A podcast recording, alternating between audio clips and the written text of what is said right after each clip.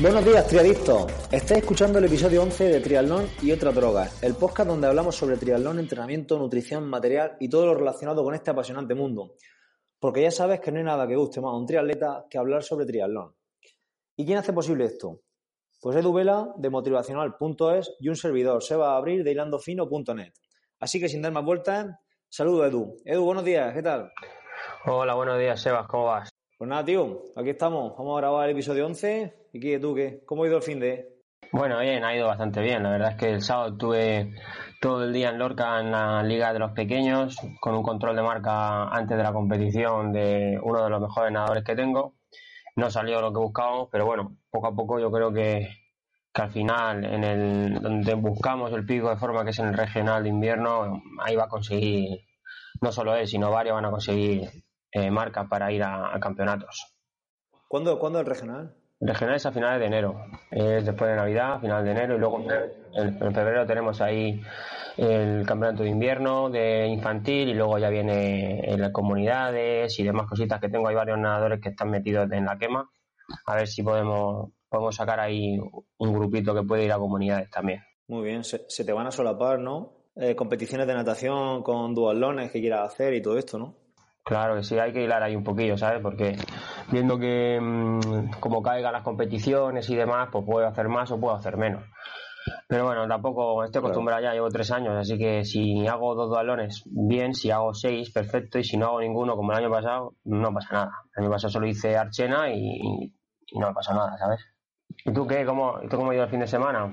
Pues nada, entrenando sábado y entrenando domingo, como siempre, y el sábado tuvimos también aquí en Caravaca la gala del club, que es un evento que estamos haciendo ya tres años, en este es el tercer año, y nada, echamos una risa y un buen rato ahí con toda la gente del club, contamos batallitas, hicimos ahí un, una puesta en escena chula del club y, y nada, sorteo de regalos, mega liga interna, en fin, pues todas esas cosas que se tiran ahora.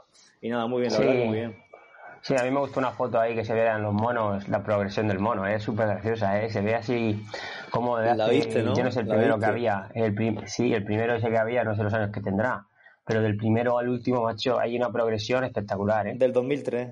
Ese es el primero. El primer, el primer mono que viste es, de- es del año 2003, Bueno. que fue pues, cuando empezamos nosotros. Claro, sí, más, sí. más o menos, eh, con esto del deporte, con el triatlón. Sí. Vale, bueno, pues cuéntanos qué tenemos de menú para hoy, Edu. Pues mira, eh, después de varias semanas intentando hablar de lo mismo, vamos a hablar hoy ya de los tiempos de recuperación según un tipo de intensidad. Eh, que Pedro José Durán García nos lo preguntó, nos lo dijo, creo que hace dos episodios intentamos hablarlo, pero se nos fue de tiempo. La semana pasada hablamos del simposio, ya ese se nos fue del todo. Y entonces hoy por narices tenemos que meterlo. Exacto. Vamos a empezar a hablar de, de los tiempos de, de asimilación según la intensidad del esfuerzo que, que conlleva en nuestro, en nuestro organismo cada entrenamiento. Para ello nos hemos apoyado en el, en el libro de Tudor Bompa, donde explica los tiempos de recuperación en base a la, a la capacidad física que se esté trabajando. Entonces, bueno, to- todo esto lo tendremos en las notas del programa, en, en nuestra página web. Eh, pondremos todos los- toda la descripción, la tabla con todos los tiempos de recuperación. Nosotros vamos a ir ahora mismo tratando simplemente los que, mm, para un triatleta, que al final este programa es de triatlón y para triatletas, eh, los que consideramos que para los triatletas son los más interesantes los que más repercusión pueden tener. Entonces, un poquito hablando de, de trabajo de resistencia aeróbica, podemos comentar que según Tudor Bompa, cuando hacemos un entrenamiento regenerativo, el tiempo de recuperación sería aproximadamente 12 horas. En esto nos estamos refiriendo, se refiere, se refiere a un rodaje muy suave, rodajes de poco volumen y, y que conlleven un estrés en el organismo muy bajo, ¿verdad, Edu? Correcto, correcto. Eh, mm, si ponen un ejemplo, a lo mejor son una hora y veinte de bici hablando sin meter plato, por ejemplo, con mucha cadencia, eh, parándote a desayunar o lo que sea. Un trabajo que, que te ayude a, a- a, pues muchas veces a, regenerar, como el propio nombre indica, ¿no? Después de una, de una sesión fuerte el día anterior o de una competición, siempre lo usamos los triatletas, o pongo en mi ejemplo, después de un triatlón, ¿quién no ha salido al día siguiente una hora y media de bici mm, soltando? Pues eso es el aeróbico regenerativo, ¿vale? Exacto, y también decir que al final la, carga del entrenamiento es el volumen por la intensidad. Entonces, eh, aunque la intensidad sea baja, si de volumen nos metemos 5 horas o 6 horas de bici, pues claro, al final ese entrenamiento es un, entrenamiento que deja resaca, ¿no? Entonces, cuando nos referimos a este tipo de intensidad, es una intensidad baja y un volumen corto, un volumen muy bajo. Entonces, eso son 12 horas de recuperación aproximadamente. Luego, en cuanto a la intensidad media, que sería una intensidad eh, sobre entre umbrales, por así decirlo, mm, el tiempo de recuperación que establece es entre 12 y 24 horas. ¿Vale? Serían pues rodajes ya un poquito más vivos, un rodaje un poquitín más largo, cuando hacemos farle, cuando hacemos alguna serie de 2, 3, 4, 5 kilómetros sin, sin, sin, una intensidad demasiado alta, pues el tiempo de recuperación sería aproximadamente un día según este autor. ¿Cómo lo ven? Sí, yo lo veo bastante bien. La verdad es que eh, son, son intensidades que muchas veces puede repetirlas en muy periodo corto de tiempo, como dice 24 horas, y el deportista puede asimilarlo bien. Eh, no, no necesita más de 24 horas, pero bueno, luego hablaremos de, de las excepciones y, y que no todo pinta por lo que escriben los libros, ¿sabes? Luego eh, tenemos un puntito más que ya es eh, intensidad alta de umbral, ¿vale? Podemos decirlo aeróbico extensivo, como quieras llamarlo, que son series más cortas eh, y la recuperación ya pasa de 48 a 72 horas, ¿va? Esto ya, digamos que son series que queman, ¿vale? Para que la gente lo entienda. Y suelen ser cortas de 800 a 1500 metros, un poquito menos de 2000, como hemos dicho antes, y, ya aquí empezamos a recuperar bien, ¿no? Porque esto ya, eh, digamos que, es un nivel de estrés al cuerpo mm, bastante, bastante, bastante importante. Sí, está claro, es cuando hacemos serie en torno a nuestro umbral, ¿no? Estamos trabajando a una intensidad ya bastante alta y sobre todo si lo prolongamos en el tiempo hasta un 1500, incluso un 2000, que podemos hacerlo pues dependiendo de la, del nivel de deportista, se puede hacer pues un, no sé, en torno a 7 minutos, 6.30, 7.30, ¿vale? Dependiendo ya de, como he dicho, del nivel de deportista y requerirá pues de en torno a 2-3 días de recuperación. Es decir, si hacemos las series, por ejemplo, un martes, pues podemos hacer un trabajo de la misma de la misma orientación, que no me salía la palabra, de la misma orientación, pues en torno al viernes, viernes, sábado, ¿vale?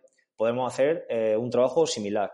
Claro, esto también dependerá del nivel de deportista. Habrá gente que quiera hacer eh, que quiere hacer el, trabajo a lo mejor a los dos días o porque puede hacerlo por, el nivel que tenga, ¿vale? Luego, en el siguiente nivel tenemos ya los trabajos sobre, sobre el umbral anaeróbico, eh, como son los trabajos de, tolerancia elástica o de consumo máximo de oxígeno. Este tipo de trabajos sí que ya se requiere un tiempo de recuperación mayor incluso de tres días. Y son cuando hacemos series muy cortas, series de 200, de 400, de 500 para trabajar tolerancia o incluso series de, a lo mejor de, de 5 minutos con mucha recuperación o de 4 minutos para trabajar el consumo máximo de oxígeno. Son lo que viene siendo lo que todo el mundo dice de series a full. Esas son las que verdaderamente yo eh, estipulo con mayor recuperación, ¿vale? O sea, esas yo creo que son las más importantes a la hora de recuperar, porque si no las recuperas bien, eh, son las que te pueden producir lesiones y son las que te pueden hacer que pase, pasarte de vuelta, ¿vale? Es decir, eh, no ir bien esa semana y no ir bien la siguiente si no haces bien la recuperación de trabajo en este tipo de intensidad. ¿O no lo crees tú? Sí, sí, está claro. Además, también eh, tenemos que recalcar que este tipo de clasificación mm, se refiere a un deportista de, una modalidad solo, es decir, a lo mejor un atleta, un nadador, un ciclista. Cuando ya estamos hablando de triatletas, pues todos sabemos que podemos hacer series un día de bici dura, serie de umbral de bici, y al día siguiente trabajar series de a consumo máximo de oxígeno corriendo a pie, porque estamos trabajando en deportes diferentes, ¿no creen? Correcto, correcto. Eso hay que tenerlo muy, muy en cuenta. Es decir, no es que porque el lunes hayas hecho em, series, series de natación a, pues a, nivel de tolerancia, al día siguiente tienes que hacer una bicicleta regenerativa. No, perfectamente. A lo mejor puedes hacer series en cuesta perfectamente en umbral. ¿Vale? Eh, teniendo en cuenta siempre que el triatleta lleva fatiga. Es que eh, al fin y al cabo el triatleta entrena en fatiga. Entonces, el entrenador debe tener en cuenta que si tú el lunes has hecho un entrenamiento intenso de una modalidad, al día siguiente puedes hacerlo, pero a lo mejor en lugar de hacer ocho series, pues a hacer cuatro o cinco, teniendo en cuenta siempre la fatiga previa, ¿vale? Exacto, había que tener aquí en cuenta todo el tema de la supercompensación, los principios del entrenamiento y demás. Evidentemente, todos estos temas dan para escribir eh, bueno, uno y varios libros. Entonces nosotros aquí en 25 minutos pues vamos a dar unas pinceladas, como siempre decimos, y como tenemos la, eternidad, por así decirlo, para, para seguir hablando de todos estos temas, pues en futuros episodios, también en función de lo que nos vaya demandando la gente, podemos hablar de, de puntos más específicos, por ejemplo, de, de de los principios del entrenamiento, por ejemplo, el principio de progresión, que tendríamos que tenerlo en cuenta aquí, también el principio de, alternancia de las cargas, que, se, que, está aquí muy presente en este tipo de, de charla que estamos dando hoy.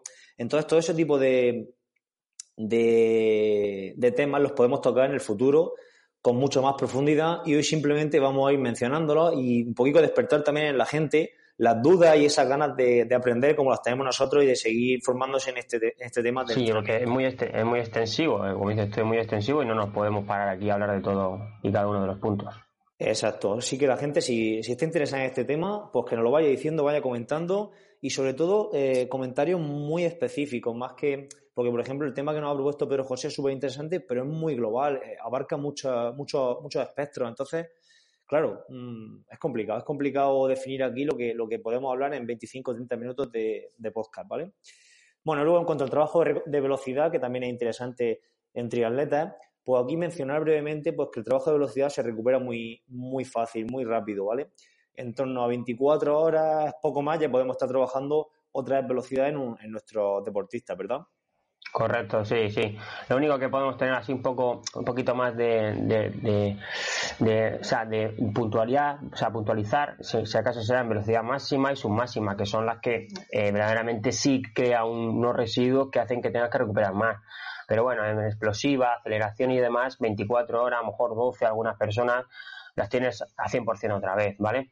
Entonces, eh, porque hagas velocidad, no tienes que hacer velocidad todos los días, pero sí, o sea, sí tienes que hacer velocidad todos los días, pero hay que tener en cuenta también el tipo de velocidad que hagas, ¿vale?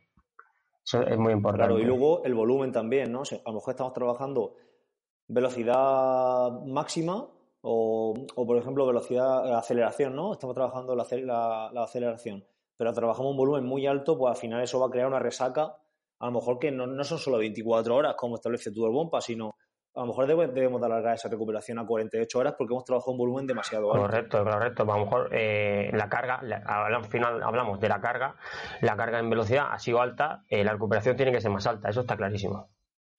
Luego podemos, podemos hablar también de, como ya hablamos de, la fuerza hace tiempo, em, de los tipos de recuperación de fuerza, ¿vale? Como os acordáis que hablamos de adaptación muscular, de tipos de hipertrofia, de la fuerza máxima, explosiva, tipo de pliometrías.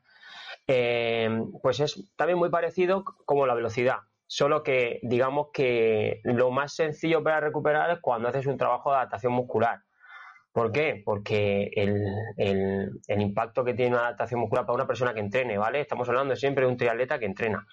Son 24 horas, a lo mejor no todos los días puedes hacer adaptación muscular, pero perfectamente cada dos días hacer un poquito de gimnasio no, no te va a producir una fatiga mayor. ¿No crees o qué?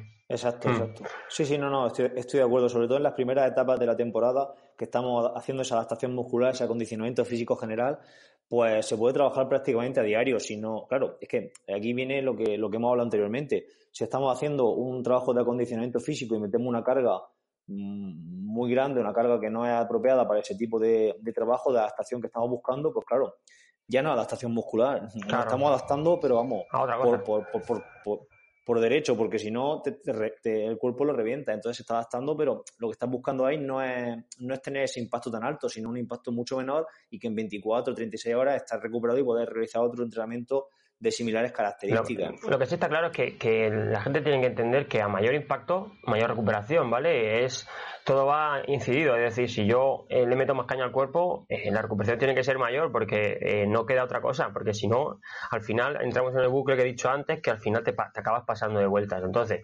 la adaptación muscular dentro de la fuerza es, digamos, carga muy baja dentro de, entre comillas, ¿vale? Entonces, si la recuperación puede ser 24, como dices tú, 32 horas.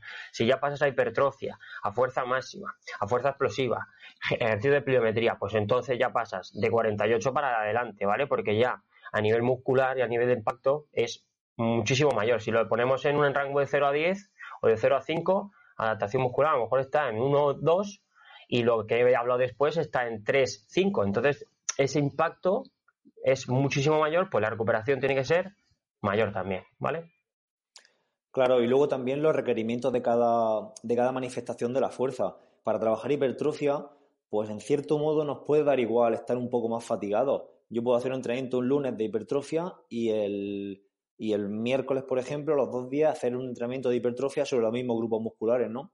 En cierto modo estás buscando machacar al músculo y que vaya creciendo y que se adapte a, eso, a ese tipo de entrenamiento y estar cansado pues si tienes un nivel ya en el gimnasio, en, entrenamiento de, con sobrecarga decente, pues te puede venir hasta bien. cuando queremos trabajar fuerza máxima o fuerza explosiva o, como tenemos aquí anotado, multisaltos, pliometría, pues ahí sí que, sí que necesitamos, sí que nos interesa estar descansados. En fuerza máxima nos interesa estar muy descansados para poder aplicar la máxima fuerza posible contra la barra. En fuerza explosiva igual. En pliometría nos interesa hacer los, los saltos a la máxima intensidad, los multisaltos igual. Entonces, claro, requieren unos tiempos de recuperación mucho mayores. Correcto. Luego, eh, esto no es de Bompa, porque cuando lo hizo Bompa no, esto no existía.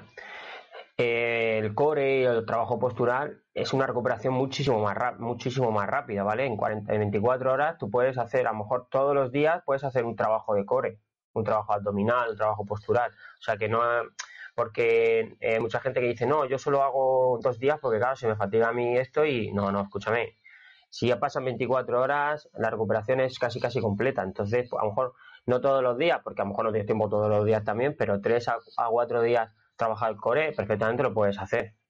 Exacto, y que luego también la gente debe tener claro que el trabajo de core, el trabajo postural, el trabajo de propiocepción y todo ese tipo de trabajos compensatorios, como trabajo de gomas con los hombros y demás, realmente no son trabajos de que se busque una fatiga muscular intensa, no se, no se trata de, de, machacar el músculo, se trata, por ejemplo, en el trabajo de core, se trata más de involucrar, de involucrar a los músculos y tenerlos activos durante durante, durante el tiempo de trabajo y eso se puede hacer prácticamente a diario. Correcto. Es importante, el, último, destacar que, que el, descanso, no, o sea, tú haces un trabajo por la tarde, ¿vale? Fuerte, intensidad alta, las 24 horas o las 48 horas tienen que contar desde que acabas, ¿vale? Es decir, no porque se haga de noche y, sea, y se vuelva a hacer de día, han pasado ya 24 horas. Mucha gente no coge bien la, la dinámica, es decir, eh, tú tienen que pasar 48 horas si las has hecho a las 5 de la tarde las 48 horas son a las 5 de la tarde de dos días, es decir, a las 5 de la tarde, si lo has hecho el lunes, a las 5 de la tarde del miércoles, ¿vale? No el miércoles por la mañana, que muchas veces a lo mejor lo haces miércoles por la mañana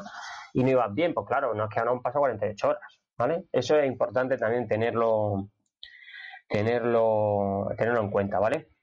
Tenerlo en cuenta, exacto. Vale, y luego ya, luego ya eh, para concluir con los tiempos de recuperación, mmm, luego también depende de nuestro objetivo y de nuestro nivel. Porque, mm, como hemos comentado anteriormente, uno de los principios de entrenamiento, bueno, no sé si lo he dicho, creo que he dicho otros, pero bueno, uno de los principios de entrenamiento es el principio de supercompensación, ¿no? Entonces, pues dependiendo del deportista y del nivel, como hemos comentado, mm, le interesará entrenar, eh, por ejemplo, en el entrenamiento de, umbral, a lo mejor le interesa hacer dos entrenamientos de umbral en dos días consecutivos. Mm, de hecho, los deportistas de alto nivel juegan mucho con la supercompensación deportistas más amateurs, por sí que van tratando de hacer una, una supercompensación simple que se denomina, que es meter un estímulo, recuperar de ese estímulo, meter otro estímulo, recuperar de ese estímulo y poco a poco ir subiendo el nivel de forma. En cuanto a la supercompensación compuesta, no se busca eso, se busca, eh, al contrario, se busca hundir al deportista, hundir su nivel de forma, reventarlo básicamente para posteriormente Mm, descansar y que su nivel, mm, su nivel se eleve por encima del nivel que tenía anteriormente, pero por eso, por haber metido varios estímulos, hundiendo al deportista en un, en un estado de fatiga mucho mayor. Es un poco la teoría, la teoría esta del corcho, ¿no? Y cuanto más lo hundas, con más fuerza sale hacia arriba. Pero claro, mm, eso hay que tenerlo en cuenta con deportistas a lo mejor de más nivel, con gente más experimentada, ¿no crees? Sí, sí. Yo creo que sería sería importante que, desglosar eso, ¿no? Para gente mucho más con un nivel muy alto, sí puedes hacer eso. Yo creo que hablamos hace en el, en el cuando hablamos de la larga distancia, ahora mismo no recuerdo en qué en qué episodio, hablaste que a lo mejor sería un entrenamiento muy muy importante hacer dos días de ciclismo fuerte, por ejemplo, y luego el tercer día mete una caña a pie. Estamos hablando ahí de meter una fatiga muy alta a un deportista para luego supercompensarlo. Es decir, como dices tú, vaciarlo, porque al fin y al cabo lo vacías y a lo mejor en 3-4 días el deportista está un punto por encima de lo que era hace una semana, ¿vale? Entonces, también son eh, para deportistas que pueden, que pueden aguantar esa carga, ¿vale? Hay que tenerlo muy en cuenta. Tú no lo puedes meter a una persona que, que empieza tres días seguidos de intensidades muy altas porque aparte que no te la va a hacer y aunque te diga que lo ha hecho, no lo va a hacer a lo mejor el segundo día no acaba la serie y el tercer día ni, se levanta de la cama, pero eh, hay que tener en cuenta que, a lo mejor ese tipo de carga, eh, la subrogación compuesta, yo creo que es la que más rendimiento te suele dar, pero claro, hay que tener muy en cuenta, muy en cuenta también el nivel de, del deportista si puede llegar, ¿vale? Claro, hay, hay que poder aguantarlo, no de nada sirve matarse a, remar y morir en la orilla, ¿no? Es lo que me gusta decir mucho. Entonces, mm, no tiene sentido eh, hacer supercompensación compuesta si no somos capaces de aguantarlo. A mí me gusta mucho cuando, cuando explico lo de la recuperación. Cuando empiezo, eh, los, triatletas tendemos a, cuando empieza ya la dinámica, porque todo el mundo empieza en septiembre, octubre, la gente te suele decir, no, voy a salir en grupeta, va muy bien, tal. Nada, hoy me he metido, yo que sé, a lo mejor tú lo has puesto tres horas, porque un triatleta de sprint, hacer más de tres horas en ciclismo para mí me parece una salvajada de volumen, porque no necesitas hacer más de tres horas, a lo mejor algún día puedes hacer 3.20, pero no. Y te dicen que has hecho, han hecho cuatro horas de bicicleta con una intensidad muy alta, le ven la frecuencia cardíaca y han estado en el umbral o por debajo, pero siempre por intensidad. Y yo siempre les digo, ¿cuántos días necesitas para recuperar ese pedazo de entrenamiento? Ha sido un domingo, ¿vale? Entonces, al día siguiente cuando te levantes, tienes que ir a trabajar, ese tipo, ya, o sea, ya, ya, ya estamos con todo lo que hemos dicho, como ellos han ido a trabajar, ya las tocamos. Entonces yo siempre les digo, digo, digo, es muy importante trabajar bien en la zona y trabajar bien en el volumen que tú puedes asimilar. Si eres un tío que has sido ciclista toda la vida, a lo mejor 110 kilómetros no te supone una fatiga muy alta, pero una persona triatleta, como gran mayoría de deportistas que tengo yo, hacer 110 kilómetros le supone una fatiga de nivel 10. Entonces, ¿sabes? No sé si me entiendo lo que yo me, a lo que me quiero referir. Si te pasas, lo pagas, ¿vale?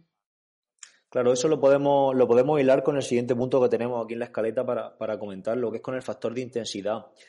El factor de intensidad básicamente es la relación que hay entre la intensidad del entrenamiento en sí con el, con el umbral de con el, con el umbral de esfuerzo del, deportista, con el umbral anaeróbico, ¿vale?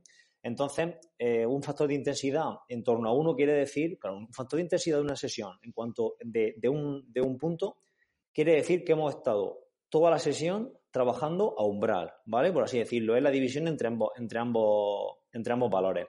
Entonces, claro, es lo que tú has comentado. Imagínate que a ese deportista en una sesión de cuatro horas le sale un factor de intensidad de, de 0,90, 0,95, que es casi, es muy cerca de, la, de, su umbral anaeróbico, de su, de su umbral de potencia.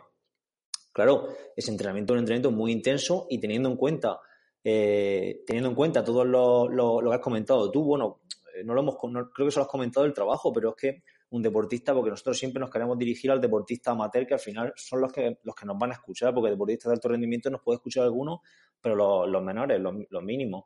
Entonces, teniendo en cuenta su estilo de vida, si tiene que trabajar, no es lo mismo una persona que trabaje en, en una obra, en una carretera haciendo cunetas, que una, una persona que trabaja en una oficina, una persona que lleve eh, que sea, aunque no trabaje, aunque no tenga un trabajo físico, pero sí que tenga un trabajo psicológicamente muy estresante, que es director de, no sé, de un banco o que trabaja en, con un grupo de personas a su cargo que, que requiere mucho estrés y mucha, mucha tensión.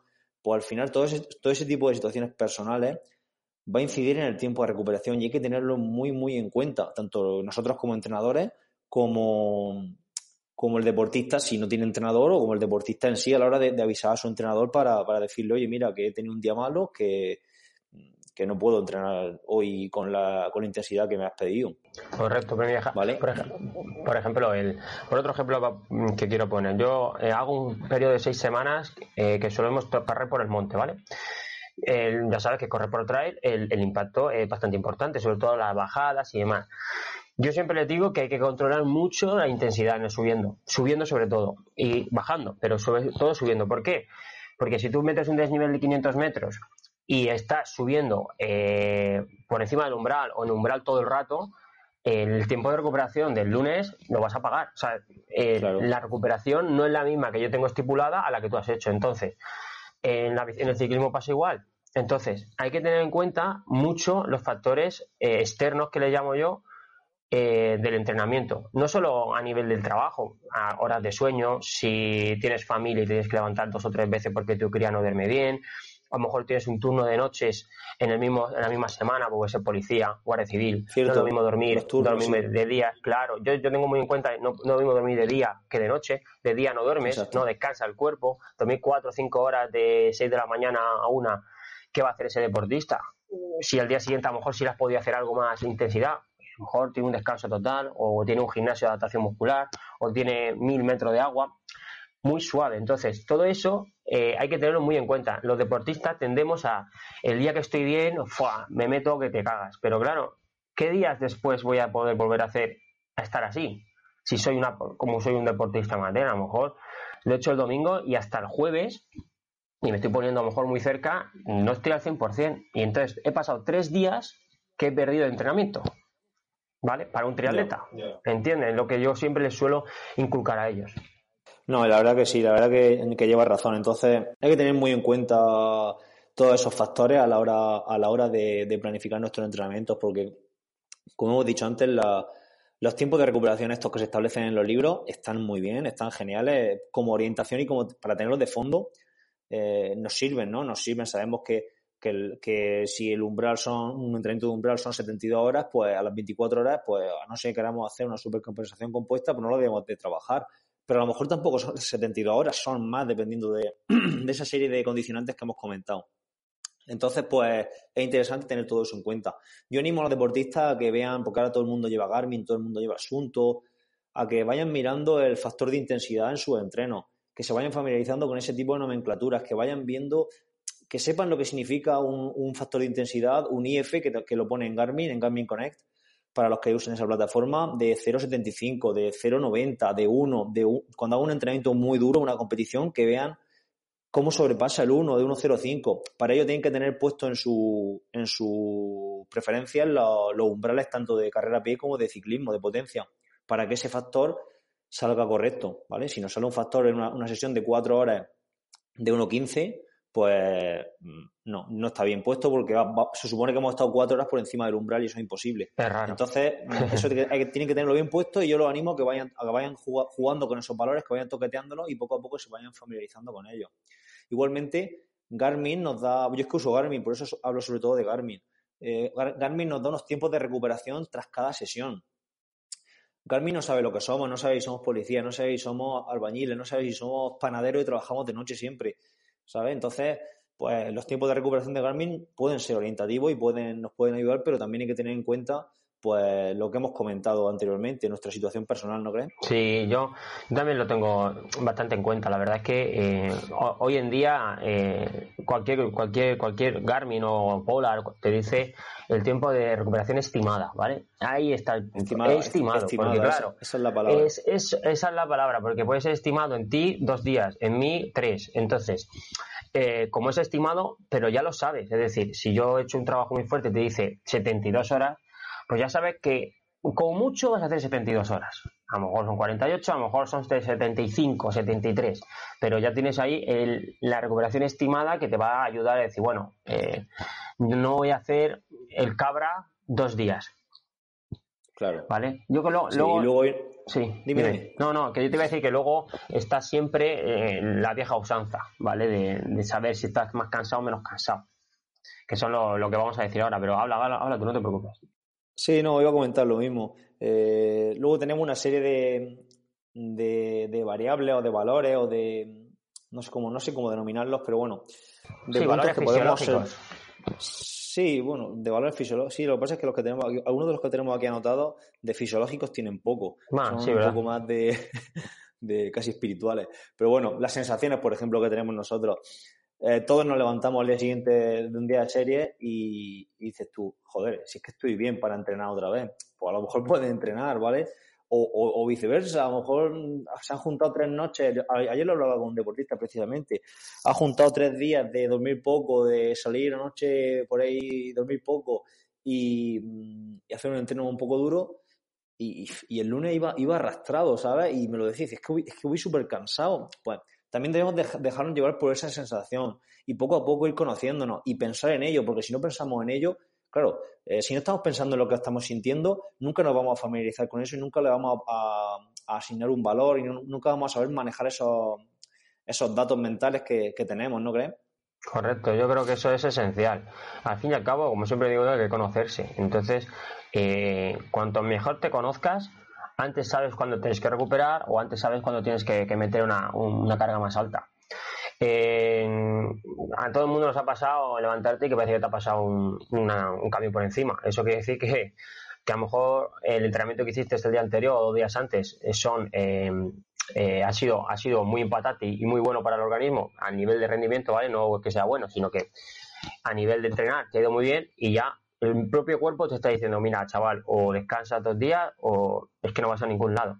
Por ejemplo, eh, a nos ha pasado que hemos hecho algún triatlón y al día siguiente no nos dolía nada. Por ejemplo, en mi caso, sales en bici y tú, ah, es que, es que hoy yo puedo a lo mejor hacer otro triatlón, ¿vale? Y viceversa, hacer un triatlón olímpico, sprint, me da igual, y estar al día siguiente bueno, que a pesar que a lo mejor no has dormido bien, que eso le suele pasar a mucha gente. Entre el estrés de la competición, el dolor de a lo mejor de pierna, no duermes bien. Al día siguiente, y como dices tú, y el lunes, bueno, te metes a nadar y, y, tienes una sesión de 2.000 o 2.200 y haces 1.500 y dices, bueno, hasta luego porque que no puedo ni moverme. El rango de esfuerzo percibido es muy, muy importante. Yo creo que, que al fin y al cabo es la sensación del cuerpo, ¿vale?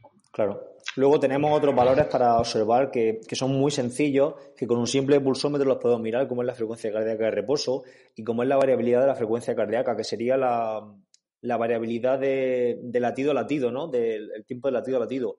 Entonces, pues en función de esos dos valores, mm, yo recomiendo siempre establecer una línea base, porque la variabilidad de la frecuencia cardíaca para mí no es la misma que para ti. Entonces, para lo que a mí es una variabilidad alta, para ti a lo mejor es baja. Entonces, igual que la frecuencia cardíaca en reposo, para unos 50 latidos son muy poco y para otros 50 latidos en reposo a lo mejor son 10 más de los que tiene normalmente porque tiene 40.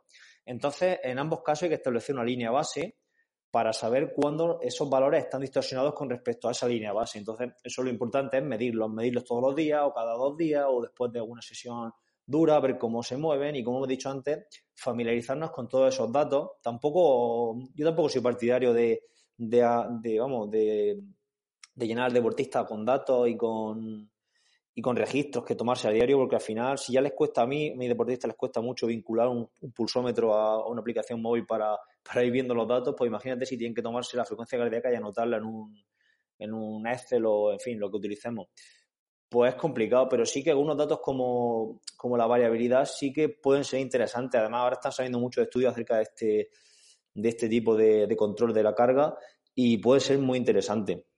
Sí, la verdad es que la verdad es que a mí me gusta bastante, pero vamos, dices tú, eh, al deportista amateur le cuesta mucho ser, ser un poco tiquismiquis en ese sentido, ¿vale? A lo mejor de todos los que tienes, uno o dos te hacen caso y todos los demás no porque no quieran, sino porque a lo mejor cuando se levantan eh, van tan acelerados porque no llegan o porque tienen que y no pueden tomarse el pulso, no pueden mirarse si no, ¿sabes?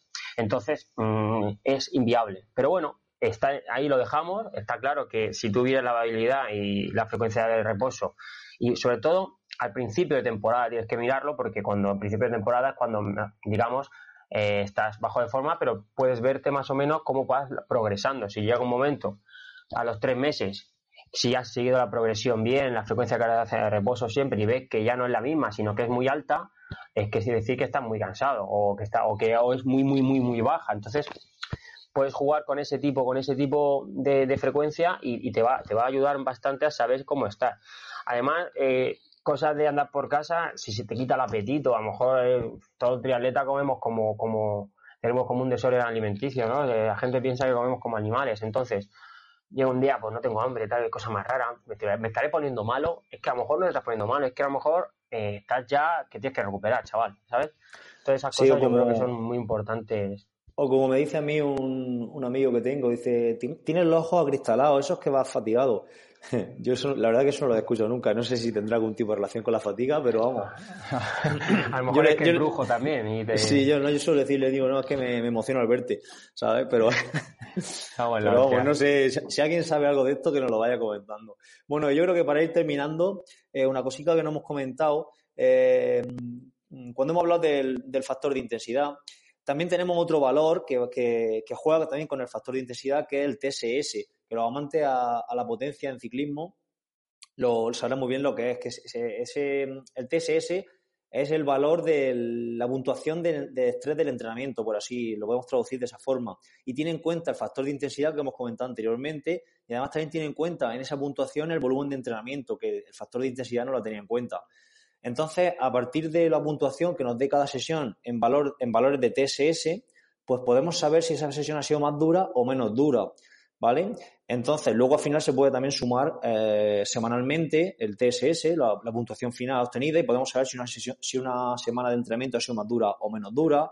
Y luego periodos de entrenamiento también los podemos sumar. Entonces, pues es interesante a la hora de controlar esos entrenamientos y, como hemos dicho, para saber los tiempos de recuperación que podemos tener de cada, sesión en función del TSS. ¿Vale? En las notas del programa dejaremos, os dejaremos también algún detalle de este, de este valor.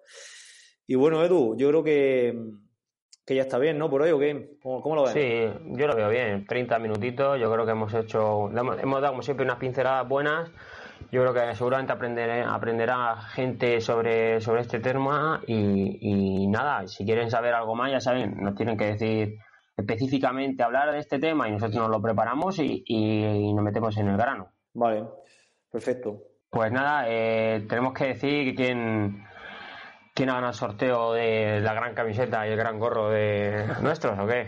Venga, díselo a la gente, que seguro que están impacientes. Bueno, eh, la camiseta Irando Fino la ha ganado Roberto Martínez Delgado, así que si te pones en contacto con nosotros nos puedes decir la talla, aunque esperemos que no sea solo XXXXL que tenga Sebas más camisetas buenas.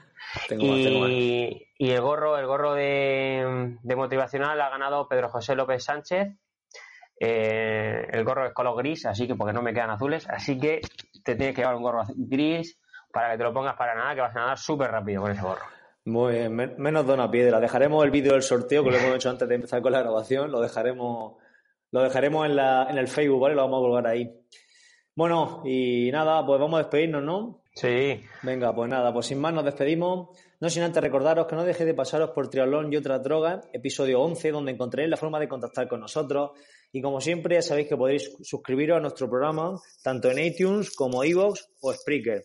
Y que ahí podéis dejarnos cualquier valoración, cualquier comentario y cualquier reseña, ¿vale? Y será bien recibido por nuestra parte. Así que ya sabéis, nos escuchamos el próximo miércoles. Un abrazo desde Caravaca y hasta entonces. Otro desde Murcia, nos vemos.